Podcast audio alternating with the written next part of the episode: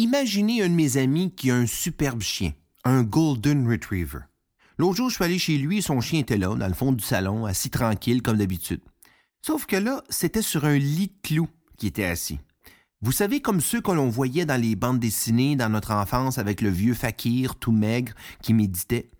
Donc là, je demande à mon ami, Robert, ton chien, mais il est assis sur un lit de clous. Ça, il fait pas mal. Il me répond, ben oui, ça, il fait mal. Là, j'y relance, oui, mais comment ça se fait qu'il se lève pas? Savez-vous ce qu'il m'a répondu?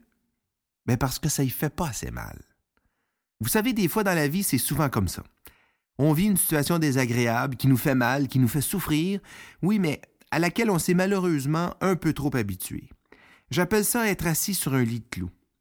Que ce soit la job qu'on n'aime vraiment pas, l'abus qu'on peut vivre dans notre travail, dans une relation, qu'on est toujours cassé, puis on en a assez, on fume, ça nous écœure, puis on veut arrêter, ça fait mal, mais on l'endure. Il n'y a rien qui change.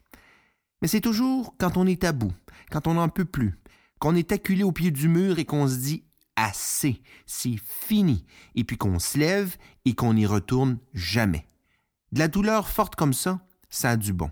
En fait, c'est un signal que quelque chose doit changer, que tu dois changer de voie, de direction. C'est quoi votre lit de clou en ce moment? C'est quoi que vous endurez depuis trop longtemps? Arrêtez de souffrir, levez-vous et prenez un autre chemin. C'est ça que la vie vous dit et ça ne s'en ira pas, parce que plus tu résistes, plus ça persiste.